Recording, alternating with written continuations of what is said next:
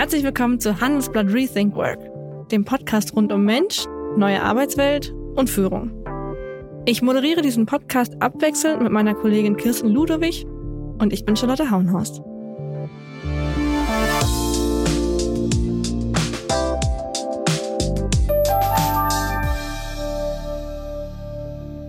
Herzlich willkommen zu einer neuen Folge Handelsblatt Rethink Work. In der heutigen Sendung geht es um etwas, das viele von Ihnen, liebe Hörerinnen und Hörer, vermutlich leider kennen. Es geht um schlechte Führungskräfte. Und ich habe dazu Florian Feltes zu Gast. Florian ist Professor für Digital Leadership an der XU University in Potsdam. Das ist eine private Fachhochschule. Und außerdem hat er eine eigene Firma gegründet, Sortify, die mit Hilfe von KI bei Recruiting und Personalentscheidungen unterstützt. Außerdem hat Florian gemeinsam mit zwei Kolleginnen und Kollegen vergangenes Jahr eine große Studie über narzisstische Führungskräfte veröffentlicht.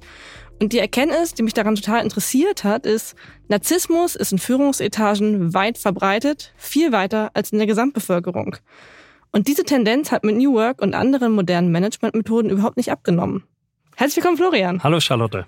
Äh, Florian, zuerst mal eine ganz persönliche Frage. Was ist denn für dich eigentlich ein richtig schlechter Chef? Ja, das ist eine sehr gute Frage. Und äh, in der Tat habe ich auf der Fahrt hierhin wirklich darüber nachgedacht und glaube, dass wir prinzipiell, wenn wir darüber sprechen, das einmal trennen müssen. Also, dass wir den Mensch von der Führungsposition mhm. trennen. Weil ich glaube, dass das ganz, ganz häufig schon eine Eigenschaft ist von schlechten Chefs, dass sie nicht das äh, Verhalten oder die Leistung der Person bewerten, sondern dass sie den Mensch im Zweifelsfall sogar diskreditieren. Und was wäre dann das Gegenteil? Was wäre ein guter Chef oder eine gute Führungskraft? Ähm, das Entscheidende aus meiner Perspektive ist, dass man ein generelles Interesse an Menschen haben soll, weil aus unserer Sicht äh, im Sinne von, von Leadership versus Management äh, und das halt auf Führungskraft übertragen, ist äh, ein Leader eine Person, die sich in erster Linie mit dem Menschen auseinandersetzen mhm. sollte. Und deshalb ist für, für, für mich äh, entscheidend, hast du wirklich das Interesse daran, die Menschen, mit denen du zusammenarbeitest, besser zu machen? Ja, du hast tatsächlich, als wir im Vorgespräch darüber gesprochen haben, auch einen Satz gesagt, der mich verfolgt hat, ähm, nämlich so, wenn du keine Lust auf Menschen hast, dann lass es einfach. Werd nicht Führungskraft, mach bitte was anderes. Wie kamst du zu der Erkenntnis? Also ich stehe auch zu diesem Satz, ja. ja.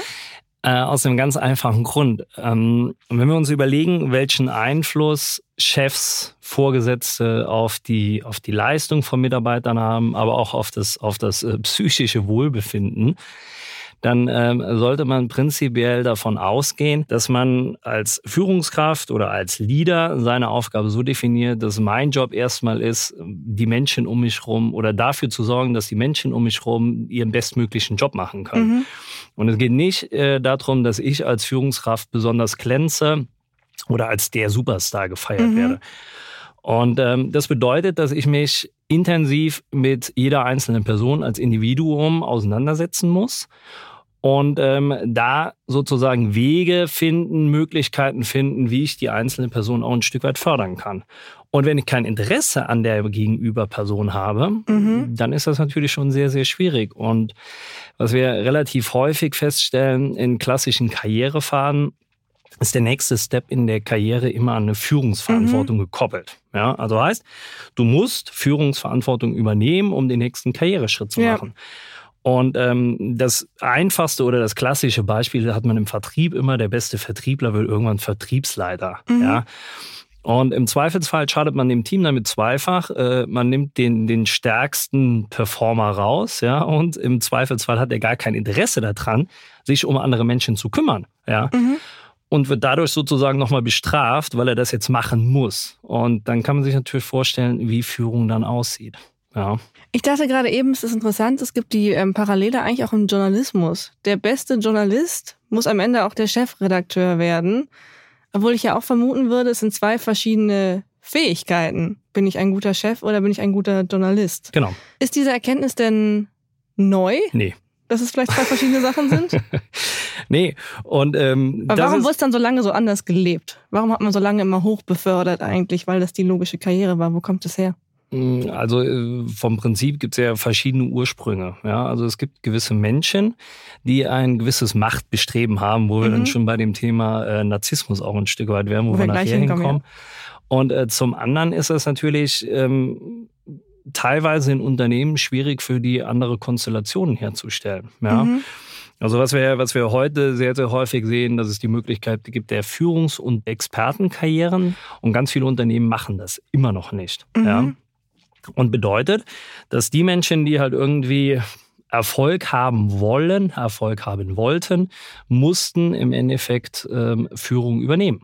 Mhm. Ja, und damit dann ein Stück weit Verantwortung. Und wir wissen das, dass ähm, ich glaube, es sind immer noch knapp 90 Prozent äh, Kündigungsgrund ist der direkte Vorgesetzte. Mhm. Und äh, da stellt man relativ schnell fest, ähm, wo da die Gap wirklich ist. Ja, ich habe neulich auch gelesen, ähm, Menschen verlassen kein Unternehmen, Menschen verlassen Führungskräfte. Ja. Es gibt so eine wunderbare, äh, den, den, den Gallup äh, Engagement Index, kennen wahrscheinlich einige Zuhörer. Mhm. Und äh, da haben, glaube ich, knapp 80 Prozent der Führungskräfte haben von sich behauptet, sehr gute Führungskräfte mhm. zu sein. Und demgegenüber stehen knapp 25 Prozent der Mitarbeiter, die äh, von sich behaupten oder von ihrer direkten Führungskraft behaupten, äh, dass sie sich durch die Art und Weise, wie sie geführt werden, äh, prinzipiell dazu in die Lage versetzt sehen oder besser motiviert sehen, einen besseren Job zu machen. Mhm. Und das ist so dieses Selbstbild, Fremdbild.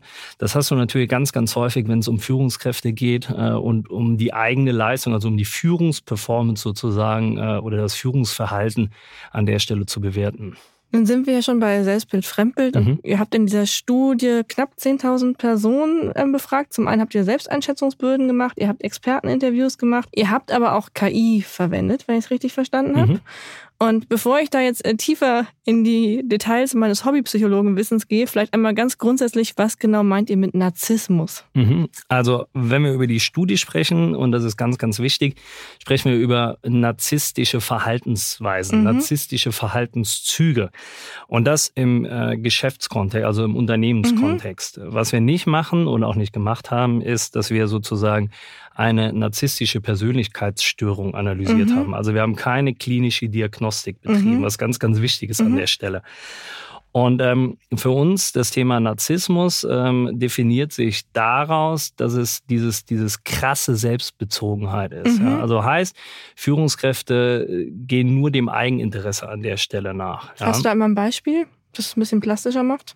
Also zum Beispiel so eine Verhaltensweise ist, ähm, und das kam ganz schön zum Beispiel durch diese ganzen Interviews raus, die wir geführt haben, ähm, war zum Beispiel ein Beispiel, äh, wo, wo eine Person gesagt hat, ähm, für mich ist das, ist, äh, sieht, die, sieht, die, sieht die Person, also der narzisstische Chef, sich quasi als Sonne mhm. des Systems. Ja? Also heißt, wenn du zu nahe kommst, verbrennst du, ja, und wenn du zu weit weg bist, erfrierst du. Also heißt, das ist immer dieses, dieses äh, Balance-Spiel zwischen, wie stark scheine ich selber oder habe ich die Möglichkeit selber zu mhm. scheinen, ja, und äh, wie weit profitiere ich von den anderen und wenn das mir zu nahe kommt und sozusagen mein Status dadurch gefährdet ist, dann wird es schwierig. Ja. Mhm.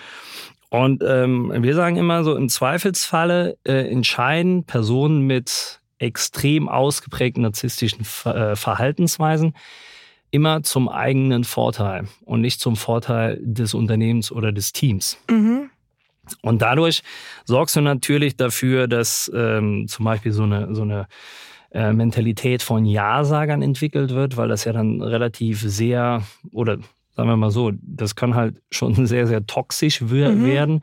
Und, ähm, und auch alle, die wir zum Beispiel interviewt haben, hat keiner wollte mit Namen genannt werden, weil sie immer noch sagen, wir haben eigentlich immer noch davor Angst äh, vor dieser narzisstischen Kränkung, die die Person erlebt. Mhm. Und dass das sozusagen dann immer noch Rache äh, beziehungsweise so, so ein Machtstreben ist, sich da irgendwie daran zu rächen. Als du das gerade erzählt hast, habe ich mich gefragt, ähm, man umgibt sich mit Ja-Sagern. Ist das wirklich narzisstisch oder ist das nicht vielleicht auch einfach ein altes Arbeitsmodell, weil ich so erlebt habe in Unternehmen auch mit starken Hierarchien, ist man es natürlich auch gar nicht gewohnt, vielleicht zu widersprechen und sagt deswegen immer ja, nicht weil der Chef ein großer Narzisst ist, sondern weil es einfach nicht erlernt wurde, dass es möglich wäre.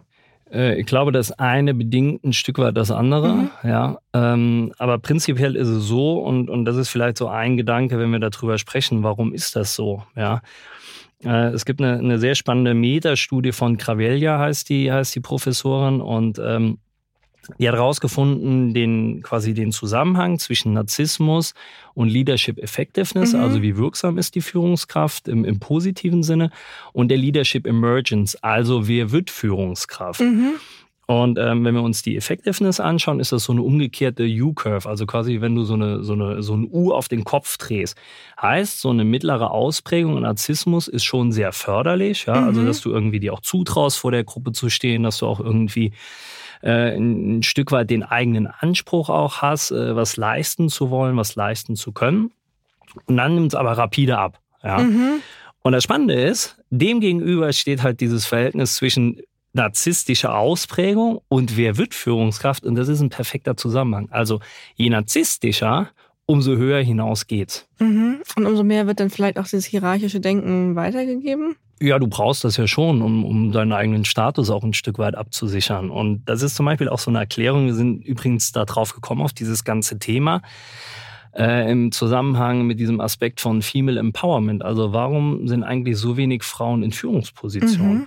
Und wenn man sich jetzt zum Beispiel die, die Top-Etagen anschaut, wo halt dieses klassische Alpha, männlich, so dieses, dieses Alpha-Lieder-Gehabe, ja, da spricht man dann von kollektivem Narzissmus. Also mhm. heißt, das ist so ein Closed Circle, in dem halt äh, überwiegend männliche Führungskräfte dann sind, die sich dann auch zum Beispiel viele Rechte selber und Privilegien einräumen. Mhm. Ja. Wir sind jetzt hier, wir haben das soweit geschafft, also haben wir auch das Recht dazu. Wenn ich deine Studie richtig verstanden habe oder eure Studie, ist ja die Erkenntnis aber nicht, dass ähm, Geschlecht der einzige Faktor ist. Also es sind nicht nur ähm, Männer Narzissten, sondern auch Frauen. Tatsächlich ist der große Faktor eher das Alter. Über das Alter würde ich gleich gerne nochmal reden. Aber was sagt das denn jetzt eigentlich? Sind Männer häufiger in Führungspositionen, weil sie narzisstischer sind und Frauen werden da benachteiligt, weil sie einfach bessere Menschen sind? Also prinzipiell würde ich die Frage ein Stück weit lösungsorientiert vom, äh, beantworten wollen. Ähm, Frauen sind Teil der Lösung des Problems, was wir momentan haben. Weil, wenn wir uns die Zahlen anschauen, wir sehen, dass zum Beispiel nur jede fünfte Frau in Top-Etagen diese extrem ausgeprägten narzisstischen Verhaltensweisen mhm. an den Tag legt. Bei den Männern ist es schon jeder Vierte. Ja, also mhm. heißt, wenn wir die Quote der Frauen nach oben bringen, sorgen wir automatisch dafür, dass wir weniger narzisstische Ausprägungen in diesen Top-Führungsetagen haben. Mhm. Rein auf die Zahlen gescha geschaut. Ja. Nach einer kurzen Unterbrechung geht es gleich weiter. Bleiben Sie dran. Sie leben Fairness, Kultur und Werte? Zeigen Sie Ihr Engagement als Arbeitgeber und werden Sie Teil der Fair Company Initiative. Mit der Fair Company Initiative zeichnet das Handelsblatt Unternehmen aus, die insbesondere Berufseinsteigern und Young Professionals ein faires, attraktives Arbeitsumfeld bieten. Zu den entscheidenden Werten gehören unter anderem das Engagement für Mitarbeitende, Diversity und Chancengleichheit, Nachhaltigkeit und gesellschaftliche Verantwortung. Erfahren Sie jetzt mehr unter faircompany.de. Und ähm, äh, aus unserer Perspektive sind äh, Frauen definitiv Teil der Lösung. Aber heißt das nicht auch, ich könnte mir vorstellen, dieses Circle, dass man da nicht so leicht reinkommt. Wenn Frauen narzisstischer wären, dürften sie auch eher mitspielen, mal überspitzt gesagt? Ja, das ist zum Beispiel was, was wir in den Interviews rausbekommen haben und was äh, ich persönlich wahnsinnig schockierend finde. Ja, also wir haben Interviews geführt, wo Interviewpartnerinnen äh, aktiv wirklich beschrieben haben, dass es Trainings gab, äh, dass sie sich, wie sie sich männlicher in dem mhm. Sinne verhalten, um da mitzuspielen. Eine unserer Mitautoren hat auch äh, über diese, diese, diese moralische Hürde, ja, also quasi diese, diese Glasdecke, von der häufig die Rede ist, mhm. ähm, gesprochen. Ähm, hat sie sozusagen ihre, ihre äh, Doktorarbeit drüber geschrieben und dass es in der Tat so ist, dass Frauen ein Stück weit früher aussteigen, weil sie halt dieses, dieses Verhalten nicht an den Tag legen wollen. Mhm. Ja, und mehr Männer scheinbar bereit dazu sind, äh, und was ja auch die Zahlen zeigen, äh, eher bereit dazu sind, genau dieses Ellbogen und äh, in Anführungszeichen Asshole Behavior an den Tag legen. Aber was wäre dann jetzt die Lösung, wenn du gerne lösungsorientiert sein möchtest? Also eigentlich haben wir gelernt, narzisstisches Verhalten als Chef ist schlecht. Gleichzeitig führt es aber auch dazu, dass du hochkommst und wenn keine Frauen reinkommen, wird sich nie ändern. Also ist das jetzt doch der Aufruf, Frauen werdet narzisstischer in eurer Verhaltensweise im Job? Nee, Also ich glaube, dass äh, das nicht zu dem führt, zu dem Ergebnis, was wir eigentlich haben wollen. Wir wollen ja nicht weiblich narzisstisch, wir wollen nicht männlich narzisstisch, sondern wir wollen ein, ein diverses, mhm. positives mhm. Arbeitsklima schaffen. Und da kommt es halt wirklich drauf an, äh, dass wir, dass wir schauen, Wen befördern wir erstens? Also wie mhm. funktioniert beispielsweise Talentauswahl, Führungskräfteauswahl, Führungskräfteentwicklung? Ein ganz, äh, ein ganz großer Faktor ist, ist sozusagen die Unternehmenskultur, die wir prägen müssen. Ja, also Sachen wie, wie etablieren wir wirklich ehrliches, direktes Feedback? Mhm. Ja?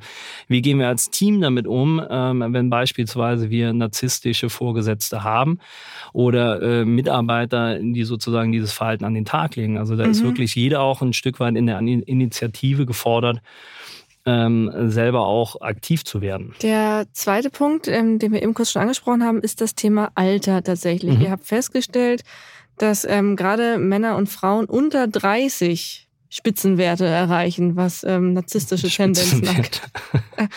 ja. Und ähm, war das für dich überraschend und woran liegt das? Ähm, vielleicht auch äh, zu, zu der Erkenntnis, das ist ja aktuell auf der Datenlage, die wir haben, eine Momentaufnahme. Mhm. Ja?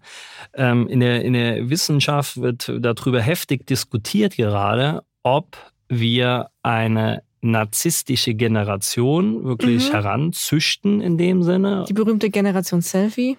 Genau. Oder Generation Mimimi oder wie sie auch immer heißen mag. Ähm, die Frage an der Stelle ist, ist, die, ist diese Generation prinzipiell narzisstischer als die vorherigen Generationen? Wächst sich das ein Stück weit raus? Also es gibt da verschiedene Lager, die mhm. das halt diskutieren.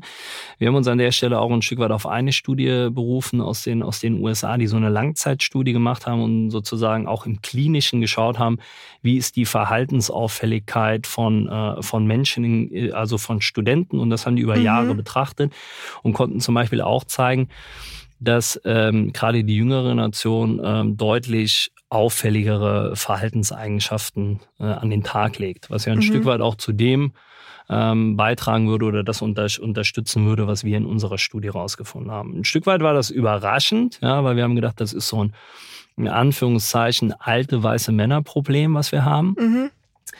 Und auf der anderen Seite, wenn wir uns anschauen, ähm, was passiert eigentlich aktuell, ja, ähm, das fängt an, was musst du beispielsweise, wenn du aus der Uni kommst, alles schon in deinem Lebenslauf stehen haben, damit mhm. du überhaupt eine Chance hast auf einen Job, ja, obwohl du top ausgebildet bist. Du brauchst das Praktikum, du brauchst den großen Namen, du musst irgendwie bei der Company gearbeitet haben, du musst im Ausland gewesen sein.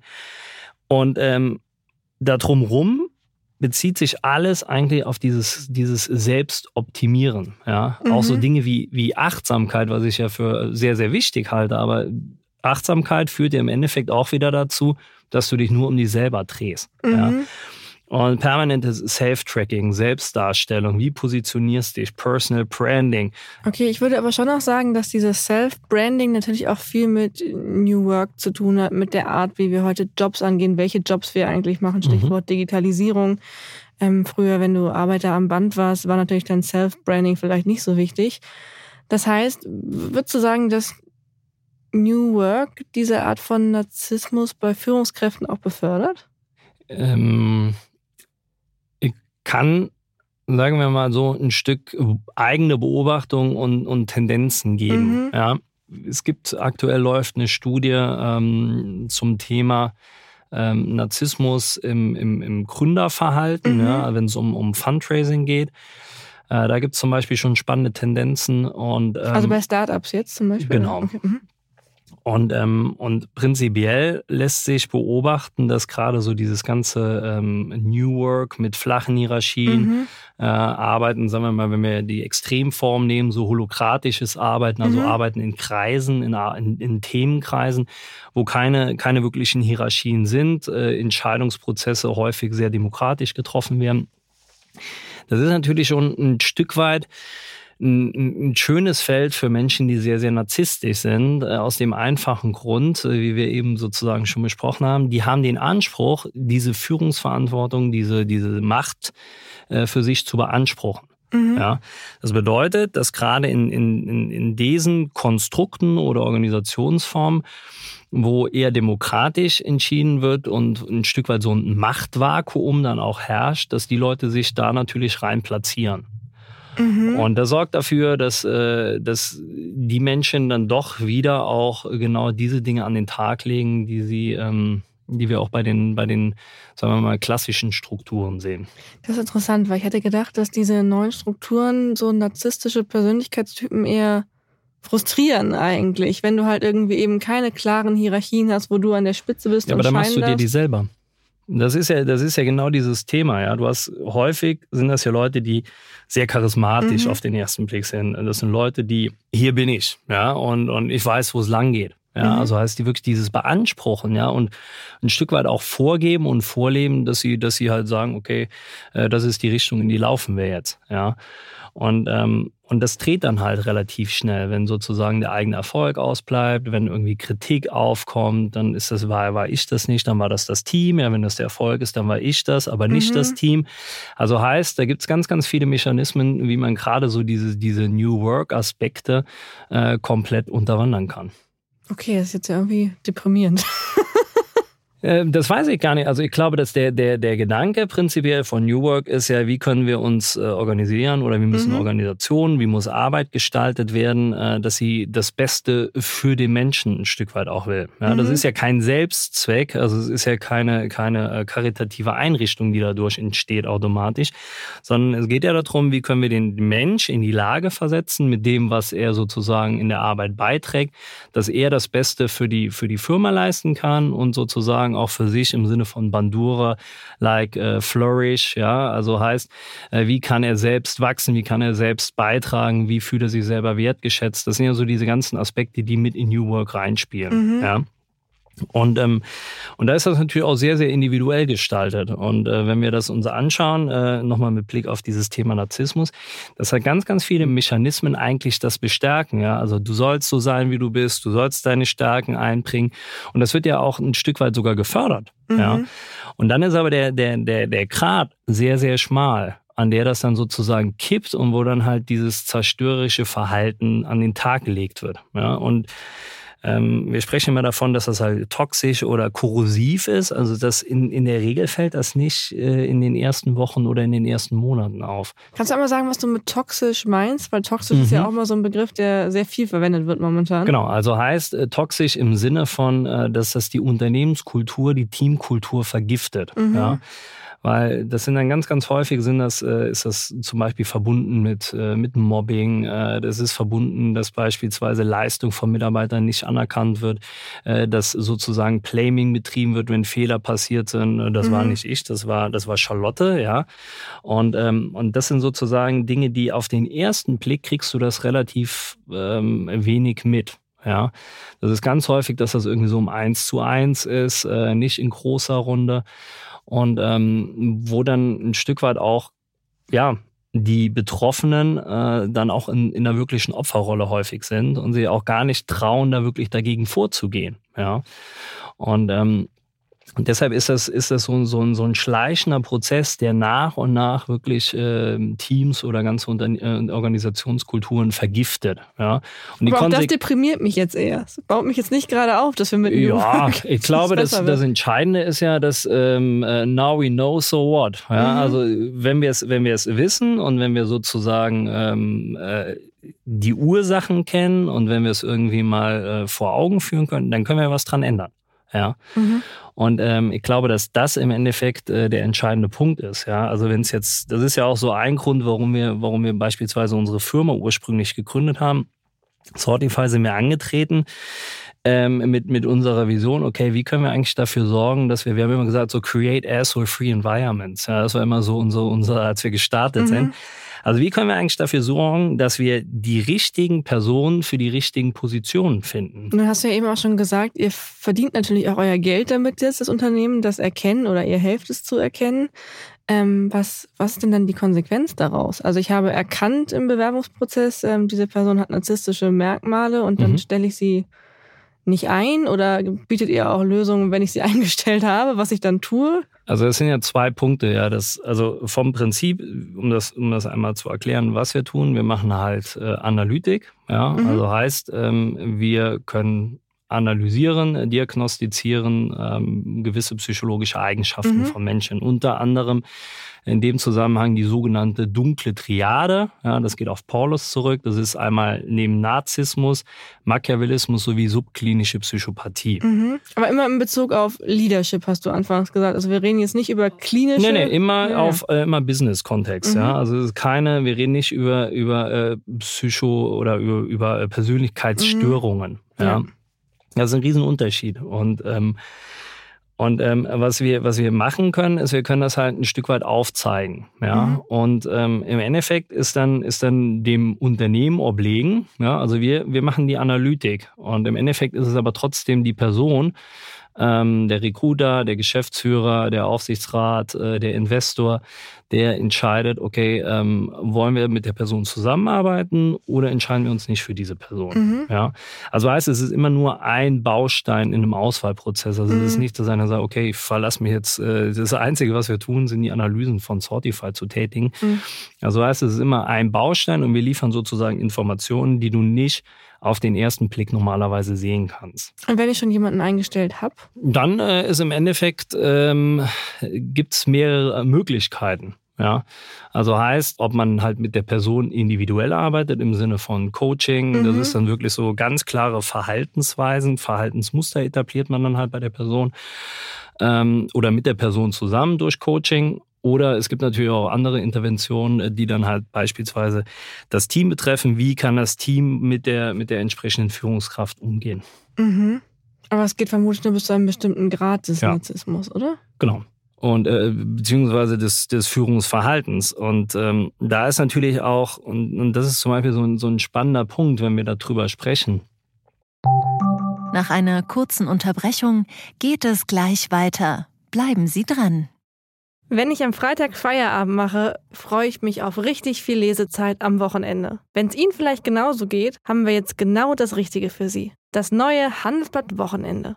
Ich bin Charlotte Hauenhorst, Digitalchefin beim Handelsblatt. Und ich bin Sven Prange, Leiter des neuen Wochenendteams. Wir sind jetzt noch mehr für Sie da, wenn Sie Zeit haben, am Wochenende, mit inspirierenden Recherchen, praktischen Ratgebern und echten Deep Dives. Entdecken Sie unser neues Programm auf handelsblatt.com/slash Wochenende und abonnieren Sie dort unseren neuen Wochenend-Newsletter. Wir freuen uns auf Sie.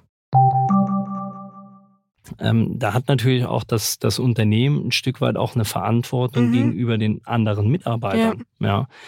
Und, äh, und deshalb sollte man sich das äh, wirklich schon sehr, sehr gut überlegen, welchen Preis man dafür zahlt, wenn man sich so Personen ins Unternehmen reinholt. Ja. Mhm.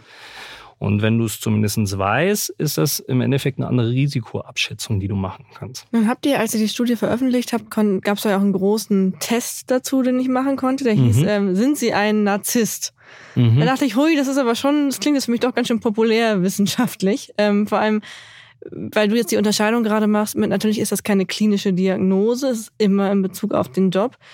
Ich habe mich aber auch gefragt, was mache ich denn dann persönlich mit dieser Erkenntnis? Also wenn das bei mir rauskommt, Charlotte Hauenhorst, mhm. schwer narzisstisch. Also wir können also auch gerne äh, machen, wir können das in die Shownotes packen, wenn du willst, äh, für alle, die, für alle Zuhörerinnen und Zuhörer. Ja. Ähm, die Frage war, äh, noch gesundes Selbstvertrauen oder Narzissmus, mhm. ja. Und ähm, vom Prinzip ist es nicht populärwissenschaftlich. Also heißt es, ist alles äh, fundiert. Es gibt äh, psychologische Gütekriterien, diagnostische Gütekriterien, die man erfüllen muss, wenn man sowas tut. Und das ist ganz, ganz entscheidend. Ja, also es bedeutet, es ist immer auf den auf den Business-Kontext bezogen. Mhm. Ja, und äh, was wir messen, sind im Endeffekt sind das Prozentränge. Also mhm. heißt, du im Vergleich zu der Stichprobe, die hinterlegt ist. Und mhm. in dem Fall war das dann eine Stichprobe von Top-Managern. Und dann siehst du beispielsweise, wenn du wenn du einen Wert von 80 hast, bedeutet das, dass nur 20 Prozent dieser gesamten Stichprobe noch höhere Werte haben. Okay. Ja. Und da wird zumindestens mal, werden mal die verschiedenen Facetten beleuchtet. Also was bedeutet niedrige Ausprägung, eine mittlere, eine hohe Ausprägung. Mhm. Und dann in der, äh, in der Konsequenz auch, okay, wie nehmen andere dich wahr? Wie nimmst du dich selber möglicherweise wahr? Und das ist eigentlich, wir raten immer, wenn, wenn, wenn man so eine Analyse für sich selber macht, wenn das halt nicht im professionellen Kontext ist, also in einem Auswahl- oder in einem Entwicklungskontext, dass man zumindest mal damit anfängt. Klar, wir stehen immer offen, wenn Fragen sind, kann man mhm. sie jederzeit bei uns melden.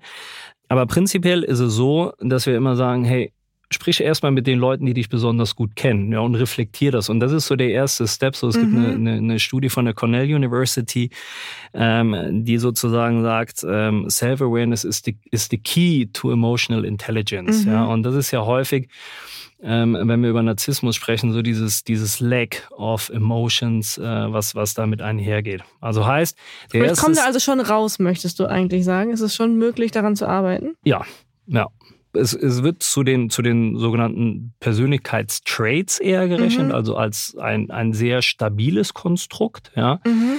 Aber was wir zum Beispiel feststellen, ist, dass das ganz häufig so ein, so ein sehr angepasstes Verhalten ist, was dein, durch deinen Job bedingt ist. Mhm. Ja. Und, und das ist in ganz vielen Gesprächen, die man dazu führt, die halt dann, wo die, wo die Personen dann auch rückspiegeln, ja, es ist eigentlich genauso von mir aktuell verlangt, dass ich mich so verhalte. Ja. Mhm. Und eigentlich bin ich aber gar nicht so. Und das ist eigentlich mal ein ganz guter Startpunkt, wenn man die Leute irgendwie so ins Reflektieren bekommt, ins, ins Nachdenken bekommt. Und damit hat man eigentlich schon ganz, ganz viel äh, erreicht, weil du dann zumindest mal die Themen benennen kannst mhm. und irgendwie so ein Stück weit mal eine, eine, zusätzliche Perspektive bekommst. Ich wollte jetzt an dieser Stelle eigentlich mit dir darüber sprechen, noch wie das Bild des Chefs sich verändert hat. Denn eigentlich wäre mein Gefühl gewesen, diese Diskussion, gute Chefs, schlechte Chefs, dass das ähm, in Bezug auf Führungskräfte eher was Neues ist. Früher musste der Chef vor allem irgendwie Recht haben. Also ein bisschen dieses Bild, man geht in den dunklen Wald und er geht voraus und hoffentlich hat er richtig entschieden, alle mhm. anderen folgen. Wenn ich dich jetzt aber richtig verstanden habe, hat sich der Chef vielleicht, es sind ja, also, vielleicht hat sich das, der Chef gar nicht so geändert. Es sind weiterhin ähnliche Figuren, sie leben nur diese Rollen anders auf und nehmen sich den Raum, den sie dort brauchen. Vielleicht haben wir das auch eben ein bisschen äh, schwarz gemalt. Ja. Ähm, also was, was wir sehen und auch in sehr, sehr vielen Projekten und den vielen tollen Kunden, mit denen wir zusammenarbeiten dürfen, ähm, es gibt wahnsinnig viele tolle Führungskräfte, mhm. ja, wo, wo man irgendwie oder wo ich selber auch häufig das Gefühl habe, boah, da ist auch irgendwie Bock drauf, mit, mhm. mit der Person zusammenzuarbeiten. Nichtsdestotrotz ähm, funktionieren halt viele Karrieremechanismen äh, mhm. äh, immer noch sehr, sehr gleich. Ja. Und, ähm, und wenn wir über, über ähm, gute Führungskraft, schlechte Führungskraft sprechen, ist das natürlich, es ist ja immer was, was äh, im Austausch passiert. Mhm. Ja, also heißt, ähm, das ist ja immer die Frage, was für Mitarbeiter hast du und was braucht der Mitarbeiter an der Stelle ein Stück weit und was kann die Führungskraft oder wie verhält die Führungskraft sich und wie ist das ein Stück weit ein Match. Ja. Prinzipiell, wenn, wenn, wenn wir in, in so Transformationsprozessen waren oder sind, sagen wir immer, dass, es, dass das Ziel ja sein muss, dass du deine Mitarbeiter, wie es, es so schön auf im, im New Work-Style heißt, empowerst. Ja? Also mhm. Also wirklich in die Lage versetzt, ermutigst, ähm, wirklich voranzugehen und selber unternehmerisch im Optimalfall mitzudenken.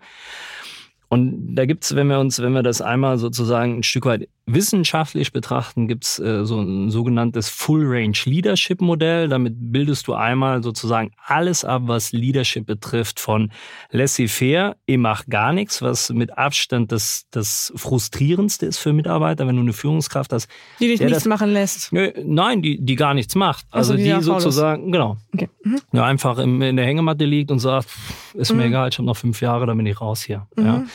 Das ist so, so aus, der, aus, der, aus der Führungsforschung das mit Abstand frustrierendste, weil du kriegst halt null Resonanz, du weißt halt gar nichts. Ne? Du, du, du läufst so richtig leer. Und dann haben wir sozusagen, unterscheiden wir zwischen transformationaler Führung und transaktionaler Führung. Mhm. Transaktionale Führung bedeutet, es erfolgt immer ein Austausch. So die erste Transaktion, die du tätigst, ist, dass du einen Arbeitsvertrag unterschreibst, in dem du 40 Stunden deiner Lebzeit mhm. an das mhm. Unternehmen verkaufst. Wenn du mehr arbeitest und je nachdem, wie dein Vertrag aussieht, kriegst du halt mehr dafür. Ja, wenn du irgendwie mehr Leistung bringst, bekommst du mehr dafür. Also heißt, das ist, das ist auch sehr stark so auf extrinsische Motivatoren. Mhm. Und demgegenüber steht die sogenannte transformationale Führung. Ja, und äh, da geht's wirklich um eine Transformation des Mitarbeiters. Ja, also heißt, der Anspruch muss sein, wie schaffen wir es, dass der Mitarbeiter in Anführungszeichen so die beste Version von sich selbst mhm. werden kann. Ja. Und äh, da geht es dann darum, bist du, bist du jemand, der irgendwie äh, inspirierend ist als, als Führungskraft? Also kannst du irgendwie so das größere Ganze deutlich machen, was dann so auf dieses Warum abzielt? Bist du jemand, mit dem äh, deine Mitarbeiter sich identifizieren können? Also, mhm. dass du dich auch so verhältst, wie du das beispielsweise von deinen Mitarbeitern verlangst. Ja, also im Sinne von Role Model. Äh, das vierte I, also es gibt so vier Is. Das vierte I wäre dann an der Stelle sozusagen Intellectual Stimulation, also bist du bereit, deine Mitarbeiter auch äh, auf, auf intellektuelle Art und Weise zu fördern und zu fordern. Ja, also bist du bereit, den Status quo in Frage zu stellen? Bist du bereit, Verantwortung zu übergeben, dass die da halt auch gechallenged werden? Und der letzte Punkt ist halt, ähm, Individual Consideration, also heißt die individuelle Berücksichtigung des Mitarbeiters. Und da kommen wir wieder sozusagen an den Punkt vom Anfang unseres Gespräches. Man muss Menschen mögen, ja weil sonst hast du kein Interesse daran, dich individuell mit einem Mitarbeiter auseinanderzusetzen. Mhm. Aber es ist schon entscheidend, dass wir uns genau anschauen, was braucht eigentlich eine Mitarbeiterin Charlotte, was braucht ein Mitarbeiter Florian an der Stelle und was brauchen die anderen Mitarbeiter. Mhm. Und, ähm, und das ist eigentlich so einer der Dinge, wo du relativ schnell merkst, macht einer alle gleich im Sinne von Gießkannenprinzip oder nimmst du dir wirklich Zeit und da ist der Punkt, gute Führungskräfte hören mehr zu, als dass sie selber reden. Was sagt das jetzt über dich, dachte ich gerade? ja, dass du sehr gute Fragen stellst und ich sehr viel reden darf. ähm, du hast tatsächlich die eine Frage noch nicht so richtig beantwortet. Hat sich das Bild von unseren, von den Chefs verändert jetzt durch New Work? Würdest du sagen, da gab es eine Änderung? Rekrutieren wir da jetzt andere Leute oder ist es eigentlich das gleiche in anderer Verpackung? Also habe gehofft, ich hätte es zumindest ein Stück weit beantwortet. Ähm, es gibt ganz, ganz viele Unternehmen, die schon sehr anders auswählen. Mhm. Also die wirklich schauen, okay, wer ist teamorientiert, wer hat, wer hat wirklich Führungs, Führungsqualitäten, mhm. wer äh, ähm, zeigt diese modernen Führungsverhaltensweisen, die wir gerne halt sehen wollen. Und ähm, wer ist eigentlich eher Experte? Mhm. Ja. Also gibt es schon sehr, sehr viele, die das machen. Und es gibt aber immer noch äh, sehr viele Unternehmen, die genau dieses, äh, wir wollen hier und Chaka und äh, du musst nach vorne gehen und du musst immer auf den Tisch hauen. Also gibt es schon sehr, sehr viele Unternehmen, die das noch genauso mhm. fordern mhm. und fördern vor allem, ja, was ja, was ja das Erschreckende an der Stelle ist. Das Thema der Folge ist ja schlechte Chefs und deswegen muss ich natürlich zum Abschluss einmal fragen, wann warst du denn eigentlich ein schlechter Chef? Also um das, um das vielleicht zu beantworten, äh, müssten, wir, müssten wir die Mitarbeiter wirklich fragen aber ähm, aus meiner Perspektive, ja, im, im, Daily Business kommen halt schon Dinge vor, wo man danach sagt, boah, das war jetzt irgendwie nicht so gut. Ja. Da musst du jetzt schon ein Beispiel nennen. Ah, ja, also es gibt natürlich, wenn, wenn du irgendwie versuchst, immer ähm, den Druck, den, den man auch manchmal hat, nicht an, an, an die Mitarbeiter weiterzugeben. Aber es passiert dann schon, dass du zum Beispiel in einem Gespräch irgendwie äh, nicht das wertschätzt, was eigentlich da am Tisch ist. Ne? Oder wo du eigentlich direkt dann drüber hinweg willst und sagst, ja, nee, okay, das passt nicht, ich mach selber so nach dem Motto, ja, anstatt irgendwie die, die Ruhe dann auch zu haben und zu erklären, okay, warum funktioniert mhm. das jetzt nicht und dass man die Person in die Lage versetzt, das, äh, das dann selber zukünftig auch besser zu machen. Ne? Das muss ja das Ziel sein. Und das ist gerade so im Onboarding, wenn du irgendwie schnell und, und viele neue Leute onboardest, passiert das schon mal so, dass man irgendwie Dinge voraussetzt, die die Person zum Beispiel gar nicht wissen kann. Mhm. Ja, und dann äh, äh, eher hingeht äh, oder wir hatten einen, einen Pitch, ja, äh, kann ich ganz, ganz offen sagen und äh, hatte das der, der neuen Mitarbeiterin irgendwie so in, in zwei Minuten erklärt, so okay, das ist, das ist das Ziel vom Pitch und, und so würde ich mir das, so würde mhm. ich es machen,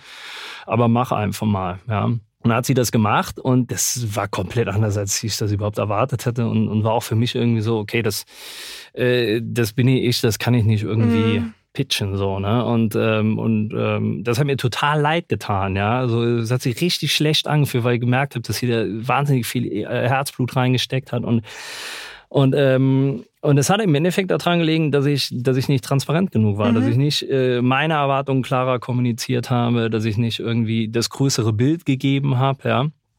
Und ähm, was ich aber immer versuche, ist, wenn ich das irgendwie feststelle oder wenn ich das irgendwie dann auch als Feedback bekomme, ähm, dass man irgendwie schnell ähm, handelt, beziehungsweise dass man dann auch irgendwie über den Schatten springt, obwohl das, ich finde das eigentlich ist nicht für mich über den Schatten springen, denn äh, wenn ich das weiß, rufe ich eigentlich in der Regel immer noch mal abends kurz mhm. an und sage, hey, pass auf, das war irgendwie nicht cool von mir. ähm, lass mal ganz kurz darüber reden, weil ich glaube, das ist so das Schlimmste, wenn so dieses Gefühl aufkommt, äh, dieses, da ist was zwischen uns so, ne? Und, und dann verändert sich das Bild von der Person, die man, also das Bild von, was man von der Person hat und umgekehrt. Und das führt eigentlich dazu, dass du so ein, ja, eher auseinandertriftest. Mhm. Und ich glaube, dass das ähm, eigentlich ganz wichtig ist. Ne? Also ich mache, glaube ich, täglich Dinge, die man besser machen könnte. Ähm, Versuche aber, wenn es mir auffällt, äh, zumindest irgendwie auch ganz klar zu sagen, ey, das war irgendwie nicht cool oder das war ein Fehler und lass mal drüber sprechen, wie können wir das zukünftig besser machen.